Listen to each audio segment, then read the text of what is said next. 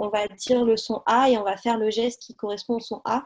J'ai l'impression qu'il faut saisir toutes les occasions possibles et imaginables et il y en a tout le temps autour de nous. Ils sont tous différents, ils vont tous mettre euh, un certain temps. Il y en a qui vont y arriver très facilement, il y en a ça va être un peu plus compliqué, mais ils arriveront tous.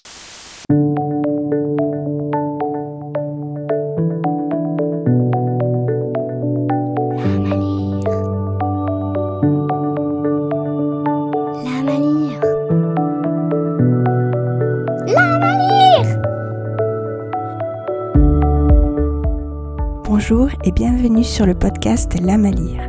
Je suis Karine, maman d'une fille de 7 ans et créatrice de Titoudou, une marque d'outils ludo-éducatifs. La Malire est un podcast qui a pour but d'aider les parents à faire découvrir le plaisir de la lecture aux enfants. Dans ce troisième épisode, je reçois Julie, une jeune maman enseignante au cours préparatoire. C'est en effet vers 6-7 ans que les enfants apprennent officiellement à lire à l'école et c'est ce dont on va parler aujourd'hui. Julie m'a donné son regard de professionnel sur les livres que j'ai utilisés avec ma fille et nous a proposé d'autres séries de lecture. Ensemble, on a discuté de ce que les parents peuvent faire pour encourager leurs enfants, de méthodes syllabiques qui utilisent la mémoire visuelle, mais aussi de comment les cartes Pokémon peuvent motiver les enfants à lire. Je vous souhaite une très bonne écoute. Alors Julie, je suis ravie de t'avoir euh, ici pour cet épisode. Bonjour. Bonjour Karine, je suis ravie que tu, m'aies invitée et euh, j'ai hâte qu'on discute de la lecture euh, toutes les deux. Alors, on ne perd pas de temps, on va commencer euh, de suite. Alors, je suis un peu curieuse en fait. Combien à peu près d'élèves par classe savent déjà lire ou déchiffrer en début d'année de cours préparatoire C'est très dur de pour donner un pourcentage parce que ça change chaque année. Ça peut arriver que, qu'il m'est déjà arrivé d'avoir des classes euh, où euh, j'avais euh, la moitié de ma classe qui était prélecteur, donc qui avait déjà compris comment combiner les sons ensemble, et quelques-uns qui étaient déjà lecteurs. Ça m'est déjà arrivé d'avoir les trois quarts d'une classe qui arrivaient pas vierges, mais quasiment qui n'étaient pas prélecteurs. Mais ce qui est sûr, c'est qu'ils partent toujours avec un bagage parce que en maternelle, comme euh, on apprend déjà euh, ben, à lire des mots comme euh, les mots de les jours de la semaine, papa, maman, les prénoms des copains, le sien, ce genre de choses, ils, savent tous déjà lire certains mots et ils ont tous du coup une petite base qui nous aide à, du coup, à partir de là, à travailler en lecture. Ça stimule la curiosité, en fait, tout ce premier apprentissage, voilà. C'est ça. D'accord. ça les aide de voir qu'ils savent déjà lire euh, des petites choses et que, parce que souvent le CP, c'est une classe charnière, ça fait peur aux enfants parce que c'est la nouvelle grande école. Ça fait peur aux parents aussi de se dire oh là là, c'est l'année où on va apprendre à lire, il faut qu'ils y arrivent. Et en fait, euh, de voir qu'ils sont déjà capables de lire des petites choses, dès les premiers jours, ça les rassure énormément et ça les motive à apprendre plus. Donc euh, c'est vraiment chouette. Ah oui, je le crois bien. Alors dis-moi, quelle méthode euh, toi tu utilises ou tu préconises pour un bon enseignement de lecture? Préconiser une méthode en particulier, c'est difficile parce que ça dépend euh, du ressenti de chaque enseignant, mais c'est vrai que les méthodes syllabiques sont ce qui fonctionne euh, pour la plupart des enfants parce que ceux qui seront déjà lecteurs, ça va être facile pour eux, mais du coup ça les rassure de voir que voilà, c'est facile et donc on peut leur proposer en parallèle des albums, des petits romans adaptés au CP pour euh, justement stimuler leur, leur envie de lire plus. Mmh et euh, ça conviendra très bien aux enfants qui sont déjà prélecteurs ou qui ne le sont pas, parce que justement, ce n'est pas trop compliqué pour eux et ça va vraiment étape par étape. Et du coup, ça les, ça les aide de voir qu'ils y arrivent dès le début à lire des petits mots, des petites syllabes. Et euh, alors euh, souvent les parents disent ah mais est-ce que c'est une méthode globale? Il n'existe aucune méthode qui soit complètement globale. Il y a forcément des mots qui vont être lus globalement dans les méthodes comme euh, les mots-outils avec, il y a, une, un, qui vont pas déchiffrer, qui vont apprendre à lire tel quel.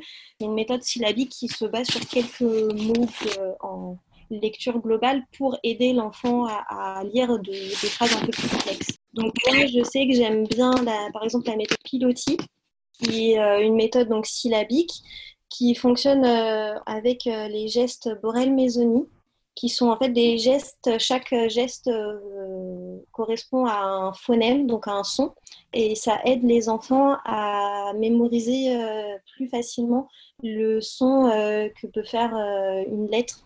Parce que on va dire le son A et on va faire le geste qui correspond au son Voilà, à chaque son, tu fais le, le signe. Oui, et du coup, par exemple, quand on fait des dictées de sons, avant d'aborder euh, les dictées de syllabes, de mots et de phrases, je fais le son euh, avec enfin, le geste. Et donc, ça les aide à mémoriser euh, la graphie du, du, son étudié. Ah ben, je connaissais pas du tout comme méthode, mais je trouve que c'est bien parce que ça permet d'utiliser aussi la mémoire visuelle, en fait, pour soutenir, pour aider. Comme ça, ça permet en fait d'aider un maximum d'élèves. Il y en a qui vont prendre ces gestes-là, il y en a qui n'en auront pas du tout besoin et qui n'auront pas besoin de les faire. Mais je trouve que c'est bien pour les enfants en difficulté. Souvent, ça les aide. Ils se raccrochent à euh, un geste, ça les rassure et ça les aide euh, à lire le son dans les mots. Je trouve qu'elle est pas mal. Après, il y a aussi la méthode Taoki. Alors elle, elle n'utilise pas les gestes euh, pour elle mésonyme, mais c'est une méthode syllabique aussi qui souvent plaît bien aux enfants parce que Taoki, c'est un petit dragon qui a euh, deux amis, euh, Lily et Hugo. Tous les trois, ils vivent des aventures euh, et à chaque nouveau son étudié, ils vivent de nouvelles aventures. Et donc, il y a l'étude du son avec les syllabes, les mots qui vont avec les phrases. Et après, il y a le petit texte euh, qui raconte l'histoire et donc qui, au début, est lu par la maîtresse et petit à petit est lu par les enfants. Ça permet de travailler aussi la compréhension de texte. Les enfants, petit à petit, voient qu'ils sont capables de lire de plus en plus. Au début, juste des syllabes, puis des phrases, des mots, des, textes entiers. À la fin de la méthode, ils lisent tout seuls le texte et ils sont capables de le comprendre. Donc ça aussi, je trouve que celle-ci est intéressante et souvent elle fonctionne bien. Super. Après, la méthode rue des comptes, elle est plus difficile pour des enfants qui sont en difficulté euh, ou qui ne connaissent pas encore euh, la combinatoire. Elle est difficile, mais par contre, pour des enfants euh, qui sont déjà prélecteurs ou lecteurs, ça va les motiver à lire parce que bah, souvent les contes, on les a beaucoup vus en maternelle, donc ils redécouvrent des contes qu'ils connaissent déjà, c'est rassurant. Et donc, ça les aide à lire parce qu'ils savent déjà quelle est euh, l'histoire. Ils n'ont pas à, se focaliser sur la compréhension de l'histoire, mais vraiment sur euh, le déchiffrage des mots. Et donc, euh, souvent, ça fonctionne bien. Enfin, avec des enfants prélecteurs ou lecteurs, ça fonctionne bien. Mais pour, on va dire, pour une classe lambda où on ne connaît pas encore le vécu des élèves, Piloti et Taoki sont plus adaptés. Oui, je comprends. Et alors maintenant, qu'est-ce que les parents peuvent faire, eux, de leur côté, pour soutenir le travail des enseignants à l'école? Alors déjà, euh, s'intéresser au travail de leur enfant. C'est super important, ça va faire plaisir aux enfants, ça va leur donner envie aussi de travailler parce que euh, quand ils vont voir le soir que papa et maman leur demandent ce qu'ils ont fait, demander bah, est-ce que tu as des devoirs, qu'est-ce que tu as à faire, de faire la lecture avec eux chaque soir, ça va motiver l'enfant à aller plus loin parce que euh, c'est toujours euh, gratifiant de voir que son papa et sa maman sont fiers euh, de soi. après, au quotidien, lire tout ce qui nous entoure. On est un peu submergé de publicité tout autour, mais pour des enfants de CP, ça peut être intéressant de leur demander de lire la fiche qui est euh, à l'arrêt de bus ou euh, quand on va faire les courses avec eux, euh, ben, de choisir un paquet de pâtes et donc de lire pour ne pas se tromper, de prendre le paquet de riz, ce genre de petites choses.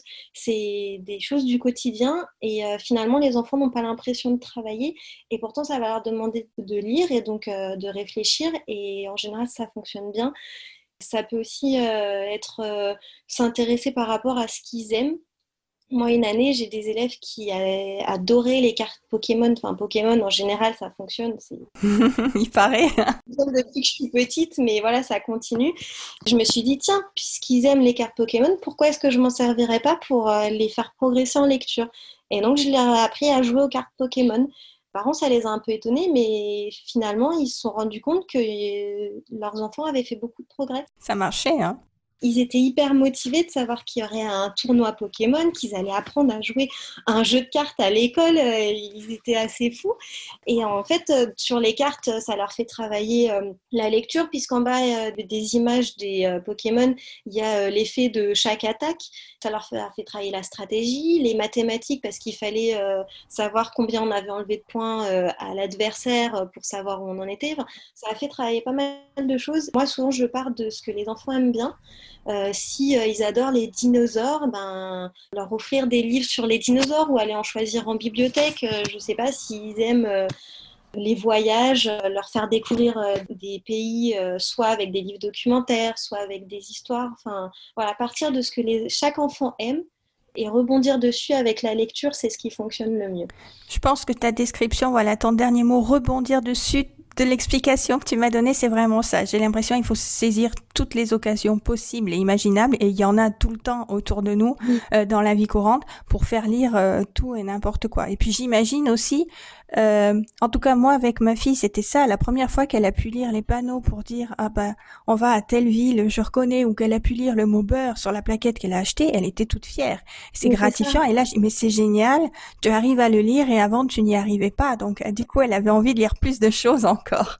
Justement aussi. Euh par rapport à ce que tu viens de dire, c'est de leur montrer comme on est fier et comme ils peuvent être fiers d'eux quand ils font. Parce qu'ils peut-être ils vont se dire Oh, bah, j'ai juste réussi à lire euh, tel mot. Oui, mais c'est génial parce que euh, la semaine dernière, tu ne savais pas le lire.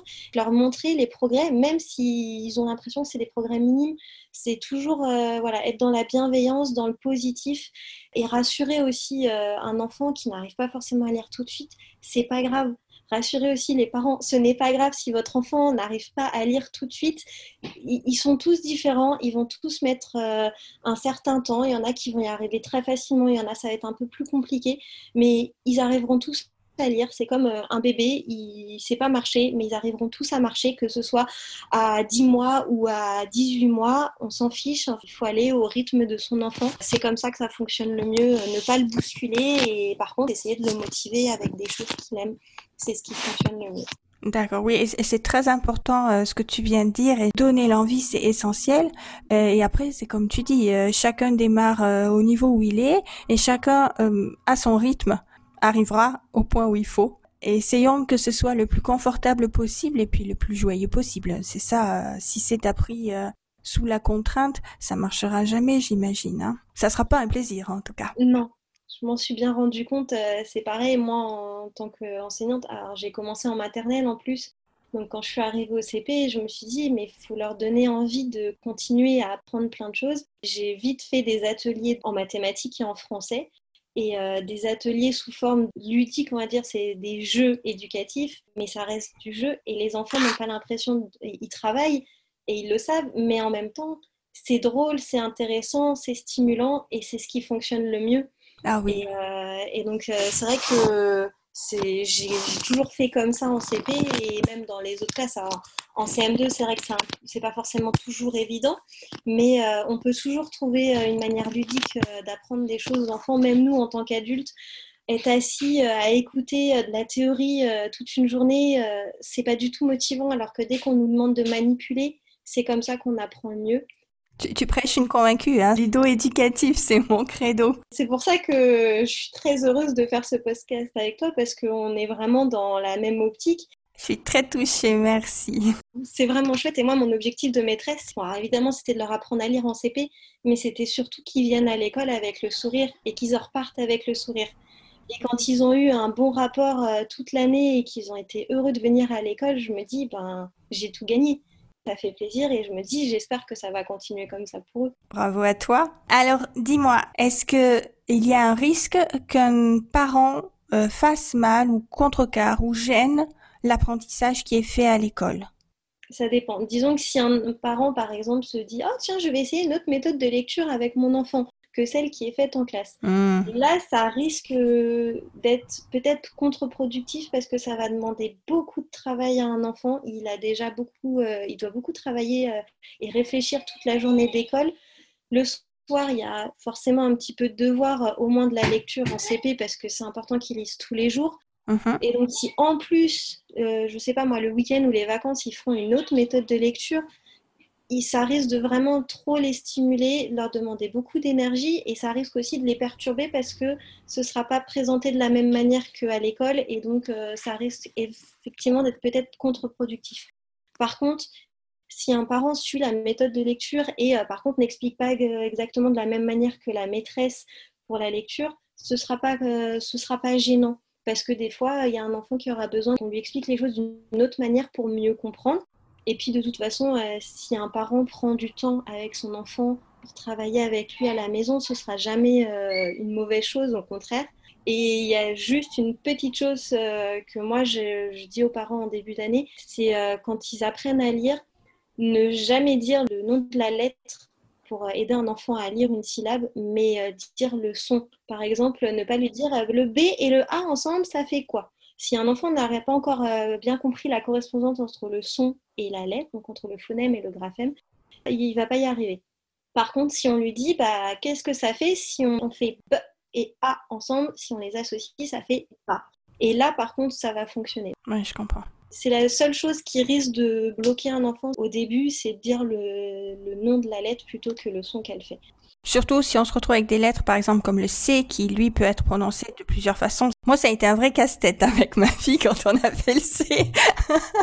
on a une langue qui euh, française qui est euh, très belle, mais qui est aussi très complexe. Et donc, euh, entre les sons qui peuvent être faits avec différentes lettres, c'est pas évident. Donc, voilà, toujours partir du son pour décortiquer une syllabe et aider un enfant à lire, ça, c'est le must. Alors j'ai encore une dernière question avant qu'on propose en fait des livres euh, pour aider les parents à encourager leurs enfants à lire. Qu'est-ce qu'on fait si on a un enfant qui n'a pas du tout envie d'apprendre à lire ou, si on voit que bah, il le fait à l'école mais ça ça lui plaît pas? On persévère encore et encore et encore. Patience, patience, patience. Voilà. Faut être très patient, faut surtout pas s'énerver. Comme je le disais tout à l'heure, chaque enfant a son rythme. Il y a des enfants, euh, la lecture au CP, ils n'ont pas forcément encore envie, mais euh, ça ne veut pas dire que euh, trois mois après, six mois après, ils vont pas hop avoir le déclic et c'est parti et ils vont être de brillants lecteurs dès la fin de l'année. Le plus important, c'est d'essayer de partir de ce qu'ils aiment toujours essayer de trouver ce qui leur plaît pour les motiver. J'ai l'exemple d'une élève, j'arrivais pas à trouver ce qui lui plaisait et je voyais bien que voilà, elle travaillait, elle avait compris la combinatoire, mais clairement, ça lui plaisait pas la lecture. Et j'ai découvert qu'elle aimait les chevaux. C'était sa passion. Elle faisait de l'équitation en dehors de l'école. Et à partir du moment où elle a commencé à m'en parler encore et encore, je me suis dit, tiens, je vais essayer. Et je vais proposer euh, des activités autour des chevaux. Et là, déclic. Elle s'est rendue compte que apprendre à lire, ça peut être intéressant aussi par rapport à sa passion des chevaux. C'était son entrée à elle. Ça peut être différent pour chaque enfant. Il y en a, ça va être super facile, ils vont rentrer tout de suite dedans. Et il y en a pour qui il va falloir être un peu plus ingénieux. Voilà, il faut en fait trouver des lectures qui intéressent les enfants. C'est ça. Voilà, et chaque enfant a ses intérêts propres. Alors, euh, pour la deuxième partie de cet épisode, si tu es d'accord, moi je vais te proposer euh, qu'on discute en fait de, différents livres pour euh, CP et, et, plus. Alors début CP, milieu CP et fin CP, début d'apprentissage, jusqu'à ce qu'on soit un petit lecteur, on va dire. Et puis si tu as tes propres propositions aussi, on sera ravis de les entendre. Moi, je t'en ai parlé un petit peu avant euh, quand on a préparé ce podcast, mais je vais expliquer euh, maintenant pour les auditeurs. Moi, j'habite en Suisse alémanique. Ma fille parle français avec moi et elle parle en dialecte suisse alémanique avec son père. Elle a manifesté très tôt euh, l'envie de lire et de lire en français notamment avec moi, alors qu'à l'école, elle a un enseignement en dialecte puis en allemand et moi j'avais très peur en fait de, de faire l'apprentissage moi-même jusqu'à ce qu'une maîtresse bah, comme toi ou comme Anna dans l'épisode 2 a dit qu'on pouvait pas vraiment faire euh, quelque chose de grave et qu'il fallait surtout pas freiner euh, l'envie d'un enfant. Et du coup, eh ben, on a appris par nos moyens avec tout un tas de livres et de méthodes que j'ai pu trouver. Donc, il y avait notamment le, la base, ça a été la méthode euh, des alphas. Tu recommandes aussi, j'imagine, hein? Complètement, je m'en sers toujours en première semaine de CP. Euh, on travaille toujours les alphas, même s'ils l'ont peut-être vu en grande section. C'est toujours un plaisir pour eux de relire s'ils l'ont déjà découvert, ou alors de le découvrir pour ceux qui ne connaissent pas. Et c'est une très bonne base euh, pour euh, la lecture, je trouve. On a eu un ou deux livres première lecture des alphas, donc en prolongement de la méthode des alphas que j'ai trouvé très bien. Et puis après, on est tombé sur euh, cette petite série, il doit y avoir plus de 30 petits livres maintenant, les J'apprends à lire avec Samy et Julie aux éditions Hachette, j'imagine euh, que tu les connais. Oui, ils sont très bien, parce qu'ils sont vraiment évolutifs. C'est des très bons livres, parce que euh, c'est comme c'est des enfants de leur âge qui vivent des aventures comme ils pourraient les vivre du quotidien peuvent s'y identifier. Il n'y a pas trop de texte. Il y en a de plus en plus au fur et à mesure pour euh, vraiment aller euh, en fonction du niveau des enfants. Et donc, je trouve qu'ils sont vraiment bien. Il y a encore des images Et souvent, c'est ce qui freine les enfants au début, c'est de se dire, ah, les livres pour les grands, il n'y a plus d'images, c'est que du texte, euh, plein de choses à lire. Et là, de voir qu'il y a des images, du coup, ça les rassure et ça leur fait plaisir aussi, parce qu'ils aiment bien avoir des petites illustrations. Donc, je, je trouve que c'est un très bon choix. C'est une bonne transition. Alors moi, en tant que parent, ce que j'ai vraiment aimé, en fait, c'est que les histoires sont classées euh, début CP, milieu de CP et fin de CP. Donc au tout début, euh, ça y est, on commence à s'en sortir un peu et on est en fin d'année, on avance bien. Donc c'est c'est bien pour les parents pour savoir à peu près où est-ce que j'achète. Et puis quand on voit que par exemple les livres début de CP se passent très bien, pour pas dire comme une lettre à la poste, eh ben on passe au niveau au-dessus et puis on voit, on rajoute des sonorités. Il y a toujours une page au début qui explique vraiment bien les objectifs euh, de ce niveau de lecture, euh, qui présente les personnages de l'histoire, qui pose quelques questions, qui fait travailler les sons et les petits mots de liaison, euh, comme tu disais tout à l'heure, avec et puis et tout ça, qui prépare en fait la lecture de l'histoire. Et puis il y a un petit questionnaire jeu à la fin où en fait on peut vérifier que l'enfant fait pas seulement déchiffrer ses syllabes, mais comprend vraiment ce qu'il est en train de lire. Donc moi je les ai trouvés vraiment bien pour ça parce que je me sentais en tant que parent encadré un peu, j'allais dire. Je pouvais vraiment visualiser ça, ça va, ça, ça pêche un peu, il va falloir euh, regarder ça. Et puis, ben, on a avancé euh, euh, au fur et à mesure des, progrès de ma fille. En étape intermédiaire, moi, j'ai trouvé entre les débuts de CP et les milieux de CP, Samy et Julie. J'ai beaucoup aimé dans la même collection J'apprends à lire, cette fois avec les grands classiques Disney. Donc c'est toutes les histoires Disney, enfin pas toutes, mais il y en a beaucoup qui sont retranscrites dans ces petits livres. C'est exactement le même concept qu'avec Samy et Julie, mais ce sont euh, les histoires euh, de Walt Disney qu'on connaît tous. Certaines sont niveau début CP, certaines en milieu de CP, puis certaines en fin de CP. moi j'ai trouvé euh, dans ces livres-là, puis tu me confirmeras ce que tu en penses, je trouve que les histoires sont peut-être un petit peu plus complexes que les Samy et Julie, parce que quand même il faut se raccrocher à l'histoire de Walt Disney, alors même si c'est une version très très courte et simplifiée, mais les phrases sont déjà plus longues, ou alors on est tout simplement confronté euh, aux, prénoms euh, des héros qui sont des fois difficiles à lire, par exemple. Donc j'ai trouvé que c'était une transition en fait entre les livres Samy et Julie début de CP et milieu de CP. Oui, euh, je, je, suis d'accord. Je pense qu'il vaut mieux commencer par les Samy et Julie mais par contre, euh, c'est super intéressant euh, qu'ils aient repris les Disney parce que c'est des personnages qui leur parlent. Et donc, je pense que même si les, euh, les noms des personnages sont un peu complexes, si papa et maman sont là pour les lire, au fur et à mesure qu'ils leur voient dans l'histoire, ils vont pas forcément le déchiffrer, ils vont le lire de façon globale parce qu'ils vont l'avoir enregistré. Donc après, une fois que voilà, c'est fait, soit papa et maman qui aident, soit à force, ils arrivent à le lire ça ça gênera pas plus que ça la lecture et euh, c'est une autre entrée parce que c'est des histoires un peu différentes, ça change un peu de Samy et Julie. Et euh, en même temps, ça les rassure parce que c'est une histoire qu'ils connaissent. Ils n'ont pas à se concentrer sur la compréhension puisqu'ils connaissent déjà l'histoire. Donc ça peut être aussi super intéressant, ça change un petit peu. Pour les, intéresser ou les stimuler. Alors je reviens sur ce que tu as dit tout à l'heure pour, euh, pour les prénoms et qui vont les voir en façon globale. Ce que j'avais vu aussi dans ces ah, bah histoires, tu vois, là je te montre une page du Roi Lion il y a un petit dessin à chaque fois avec euh, le visuel du personnage. Donc je pense que c'est vraiment pour stimuler la mémoire photographique et donc de voir ce mot-là en lecture globale. Alors ça c'est la première série donc que j'ai utilisée avec beaucoup de succès avec ma fille. On est arrivé jusqu'au fin de CP. Et puis ben je pense que ça rejoint un peu l'idée que tu disais tout à l'heure pour euh, pour motiver ou pour stimuler l'enfant. Trouver des lectures euh, peut-être sur d'autres sujets, sur des sujets qui intéressent les enfants. Donc moi ma fille est passionnée de nature, la protection de la planète et la protection des animaux et des espèces en voie de disparition. C'est un grand sujet de conversation avec ma fille. Et donc c'est une passionnée de l'émission euh, Une saison aux eaux. Et puis j'ai découvert en fait que euh, c'est les éditions Larousse qui avaient euh, donc édité avec le zoo de la flèche des petits livres, alors sur le même concept que les livres Samuel et Julie, mais ça s'appelle Mes premières lectures avec une saison aux eaux. Chaque livre, on va retrouver donc pour le CP niveau 1, niveau 2 ou niveau 3. Donc on va pouvoir en tant que parent se référer niveau difficulté. Et puis chaque livre est sur un animal euh, star du zoo. Donc si l'enfant aime cette émission, ça peut être un sujet euh, d'intérêt. Là aussi, il connaît un petit peu l'histoire, il retrouve les personnages, les habitudes de l'animal. Pour ma fille, c'est sûr que c'était euh, du gâteau, le thème allait plaire.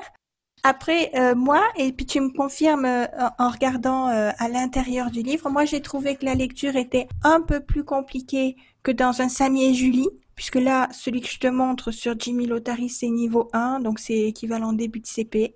je trouve que niveau pédagogie, c'est peut-être un petit peu moins détaillé et progressif que dans un Chamier Julie où il y a tout un système de code de couleurs pour les lettres muettes, etc.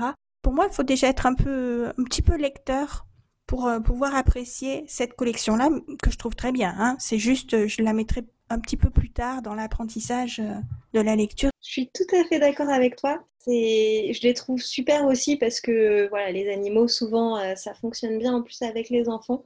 Et ça leur permet en plus d'apprendre des choses sur les animaux, certains qui ne connaissent pas parce qu'ils ne regardent pas forcément une saison aux zoo. Ceux qui regardent, du coup, ça les intéresse encore plus. Mais euh, pour le début de CP, euh, il n'y a pas les syllabes qui sont détachées. Euh, souvent, on met les petites vagues en dessous. Là, elles n'y sont pas. Il y a juste pour les liaisons. Il n'y a pas les lettres muettes. Et c'est vrai que les lettres muettes, c'est pas évident pour un début de CP. Donc celui-là, je le mettrais plus, oui, pour un peu plus tard, quand l'enfant a déjà bien compris la lecture. Mais par contre, je suis comme toi, je trouve qu'ils sont géniaux, mais pas pour le début de CP. Je le ferais pour milieu de CP, voire fin de CP selon le niveau de l'enfant. Après, euh, continuer même au CE1 euh, sans souci euh, pour le début de CE1. Alors il y a plein d'autres séries petits livres comme ça, hein, ceux dont je vous parlais, les Samy et Julie. Forcément, on les voit pas sur le podcast. Hein, je vous mettrai des photos sur le blog, mais c'est des tout petits fascicules souples. c'est format 5 maximum. Hein. Généralement, ils ont à peu près tous le même format. Donc moi, je trouve que c'est bien ces petits livres là parce que ça s'emmène facilement partout, dans un sac à main et tout. Moi, on en a beaucoup lu euh, dans les transports en commun, par exemple, dans une salle d'attente quelque part ou dans un train pour aller en vacances. On en amène 4-5. Ça pèse pas lourd. On a plusieurs histoires. Euh, elle choisit celui qu'elle veut. Et puis voilà, je trouve que ces fascicules sont euh, très sympas aussi. Ils sont pas très gros, donc ça a pas un effet un peu angoissant qu'un gros livre. Et il y a une dernière collection, toujours un peu dans ce style-là qu'on vient de commencer avec ma fille puisqu'on a terminé euh, les fins de CP, ça y est. Donc maintenant on en est aux premières lectures euh, 7 ans et plus. Toujours dans le même thème, hein, les animaux. Donc c'est une grande fan maintenant de défis nature, mais je pense qu'il y a plein de parents qui connaissent le jeu, les cartes et compagnie. Bon, il commence à sortir aussi des livres aux éditions Fleurus. Donc là, c'est annoncé, je commence à lire tout seul, donc c'est un niveau un peu plus avancé, et c'est annoncé niveau CP et CE1. Et comme dans les livres d'une saison aux eaux, c'est un animal par livre. Alors maintenant, par contre, je suppose que tu es d'accord avec moi, je te montre une page. Il y a des photos, il y a des illustrations, mais alors là, on est vraiment dans un livre euh, de lecture. Je veux dire, il y a vraiment une bonne partie de texte dans chaque page. Il n'y a plus euh, vraiment d'aide à la lecture. Euh, il n'y a plus de lettres muettes indiquées, il n'y a plus de liaisons indiquées. Donc c'est vraiment en fin d'apprentissage. Je suis tout à fait d'accord avec toi. Il y a beaucoup de textes. Il n'y a aucune aide à la lecture pour un, enfant, donc euh, c'est plus pour fin de CP quand ils sont déjà bien lecteurs. Et ce que j'aime bien aussi, c'est qu'à la fin de chaque chapitre, il y a des jeux euh, pour compléter la lecture, alors pour s'amuser, pour apprendre des choses, et discrètement aussi pour vérifier qu'on a bien compris euh, la lecture qu'on vient de faire. Donc ça rejoint un peu tout le concept des petites lectures que j'ai proposées avant, mais dans un niveau nettement plus avancé. Voilà. Et toi alors, en tant qu'enseignante, quelle, euh, quelle série de livres tu pourrais nous proposer? Alors il y a la série euh, Je suis en CP, un peu comme les euh, Samy et Julie. C'est des petites histoires aussi sur des enfants bah, qui sont en CP et il arrive plein de choses, des choses de la vie de tous les jours. Il y en a un qui s'est cassé le bras, ils vont en classe de mer, il y a un nouvel élève qui arrive, enfin voilà. Comme pour Samy et Julie, au début, ils ont les, les lettres muettes qui sont présentées, donc ça aide à la lecture. Par contre, c'est pour des enfants qui ont déjà euh, compris euh, comment déchiffrer parce qu'il y a un petit texte quand même et il n'y a pas les petits arcs euh, pour les syllabes en dessous, donc il y a juste les lettres muettes. Mais ça, en général, ils aiment beaucoup. Et pour des enfants qui sont, déjà, qui sont déjà lecteurs, qui aiment bien lire et qui aimeraient bien les contes, il y a beaucoup, beaucoup de contes qui sont repris.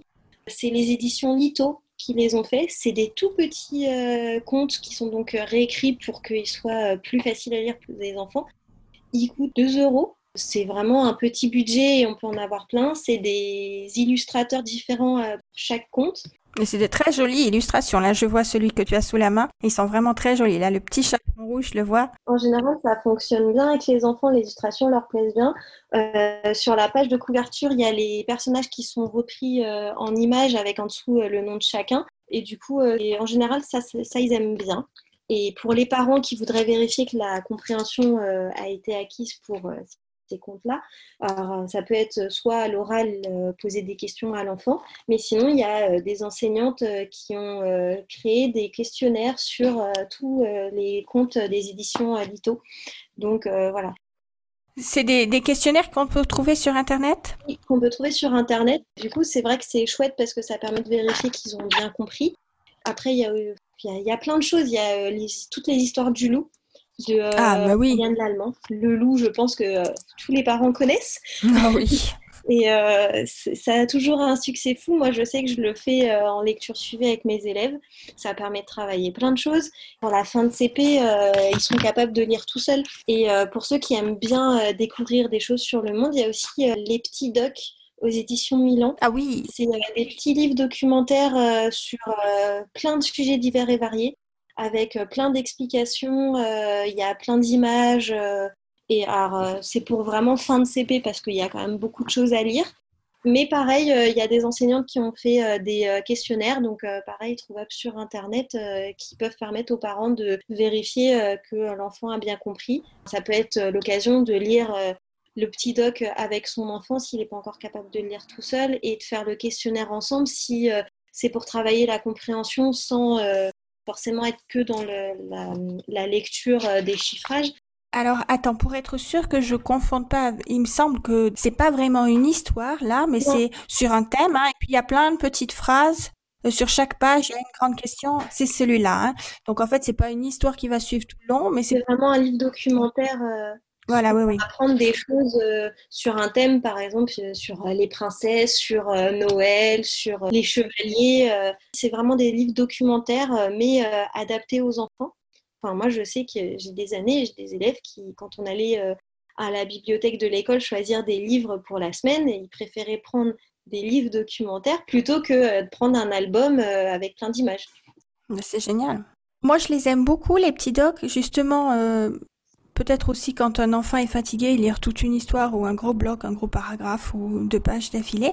C'est parce que justement, c'est des petits textes euh, courts, il y a deux, trois phrases, et puis il y a un autre endroit, un autre encart sur les deux pages où il y a encore deux, trois phrases. Donc on peut toujours faire une petite pause entre deux choses et discuter de ce qu'on vient de lire, puis revenir encore à une lecture. Donc selon les moments euh, de lecture ou les têtes fatigue d'un enfant, c'est, je les aime bien pour ça. Oui, et puis euh, on peut choisir, on n'est pas obligé de lire les, pages dans l'ordre, on peut revenir, on peut le laisser quelques jours et revenir plus tard. Euh, donc, euh, moi, je les trouve vraiment très bien faits. c'est une très bonne idée. Julie, je vais te remercier vraiment énormément pour cet épisode, pour ton partage, ta générosité, puis toutes les bonnes informations euh, que tu nous as distribuées. Ben, merci à toi, de, encore une fois, de m'avoir invité, de m'avoir écouté. Et euh, c'était vraiment un plaisir de parler lecture avec toi. Ah, c'est gentil. J'espère que ça plaira à tous nos auditeurs. Et puis, euh, bah, j'espère qu'on te retrouvera euh, sur un autre épisode, sur un autre sujet, peut-être. Bah, peut-être. Avec, avec grand plaisir. À bientôt. Au revoir. Encore un grand merci à Julie pour tous ses bons conseils. Comme d'habitude, vous pouvez retrouver la liste des livres que nous avons cités dans les commentaires de cet épisode ou sur le blog titoudou.com. Cette liste n'est bien sûr pas exhaustive. Il y a d'autres belles collections de livres sur le sujet et j'aurai l'occasion de vous en reparler très prochainement dans des bonus à venir.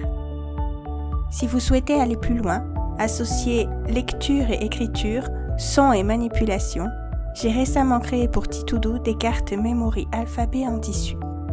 Avec ces cartes, un enfant peut reconnaître les lettres, former ses premiers mots simples, associer majuscules et minuscules comme dans un jeu memory, mais aussi apprendre à les écrire à l'aide de feutres à encre soluble à l'eau. Si vous êtes intéressé, écrivez-moi à l'adresse email info Et comme toujours, si vous avez aimé cet épisode, n'hésitez pas à laisser un commentaire ou même 5 étoiles, partagez-le sur les réseaux sociaux ou abonnez-vous au podcast. Je vous dis à tout bientôt.